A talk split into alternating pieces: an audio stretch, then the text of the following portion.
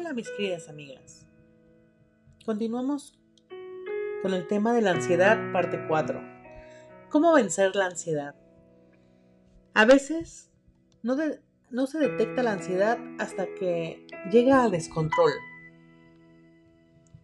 Cuando vienen los síntomas, decimos, yo no merezco que la vida me trate de esta manera.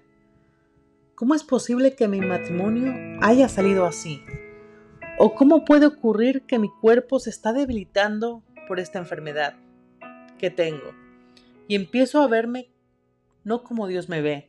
En pocas palabras, yo me veo como alguien que merece estar libre de problemas. Y la palabra de Dios nunca nos promete tal cosa. Más bien, son esos problemas los que nos mantienen a raya para mantener los ojos en el Señor. Pero nos enfocamos en eso, en lo que creemos que merecemos. Pensamos que nos merecemos un matrimonio estable, un esposo mejor, unos mejores hijos, un mejor trabajo, y nos enfocamos en eso y no en lo bueno que es Dios, en que Él es nuestro Padre y nos da lo que necesitamos, que nos ama tanto que envió a su Hijo a morir por nosotros. ¿Cómo vemos los problemas? La perspectiva, yo no puedo cambiar cómo me siento. Eso no es así. Puedes llenar tu mente de verdades bíblicas que te permiten ver la realidad de una manera para que tus emociones reaccionen de una manera apropiada. Si yo veo a Dios, al Dios de la Biblia, el bueno, el proveedor, el poderoso, a mi Padre que no me falla, al que me levanta cuando estoy caída, al que puedo contarle cualquier cosa, al que me ama tal y como soy, al que no me rechaza, no al Dios que queremos ver en medio de cualquier situación. Las reacciones van a ser diferentes. No sé si les ha pasado que cuando eran niñas estaban con su papá o mamá en la feria o en la plaza y habían mucha gente y de repente se soltaron de la mano y se vieron solas, sin su papá o mamá. Sentir esa sensación de miedo, de pánico, esas ganas de llorar porque estábamos solas en medio de esa multitud la reacción emocional de la niña se sentía perdida. Hasta que vimos a papá o mamá, descansamos. Es lo mismo con el creyente, con las hijas de Dios. Perdemos de vista a papá Dios. Nos vemos perdidas y a veces entramos en pánico y no podemos descansar en Él. Filipenses 4:6. Prioridades. Mateo 6:33.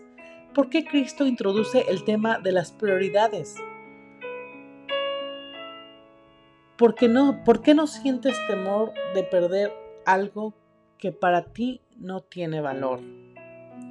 Te dio temor perder a tus padres en la feria cuando eras niña, porque son valiosos para ti.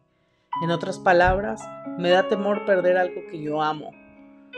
Mi temor no solamente revela mi amor por mí misma, sino que es lo que yo amo.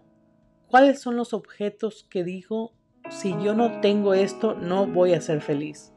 Si no tengo eso, mi vida va a estar en un desastre. Las solteras pudieran decir, si no me caso, no voy a ser feliz. Las casalas pudieran decir, si mi esposo no cambia, no voy a ser feliz. Si no compro una casa, no voy a ser feliz. Si no tengo carro, no voy a ser feliz. O tal vez, si no me compro ropa, no voy a ser feliz. Todos estos pensamientos alteran nuestras emociones y están centradas en mí, en mis deseos, en mis anhelos, en lo que yo quiero. Y eso es una idolatría del corazón. Cristo dice, pongan en orden sus prioridades, o sea, el reino de Dios, la gloria de Dios, está por encima de cualquier cosa. Es necesario vivir para eso y confiar en el Señor. Es de esa manera en que podemos controlar la percepción de la realidad para que entonces mi vida emocional se ponga en un lugar correcto. Mis queridas amigas, meditemos en esto y alineemos nuestra perspectiva y con la ayuda de nuestro Dios en oración, levantémonos como esas mujeres esforzadas y valientes, caminando día a día conforme a la voluntad de Dios y en libertad. Les animo a que sigamos en esta explicación de la ansiedad cómo salir de ella en el capítulo 5 e ir juntas aprendiendo la voluntad de Dios.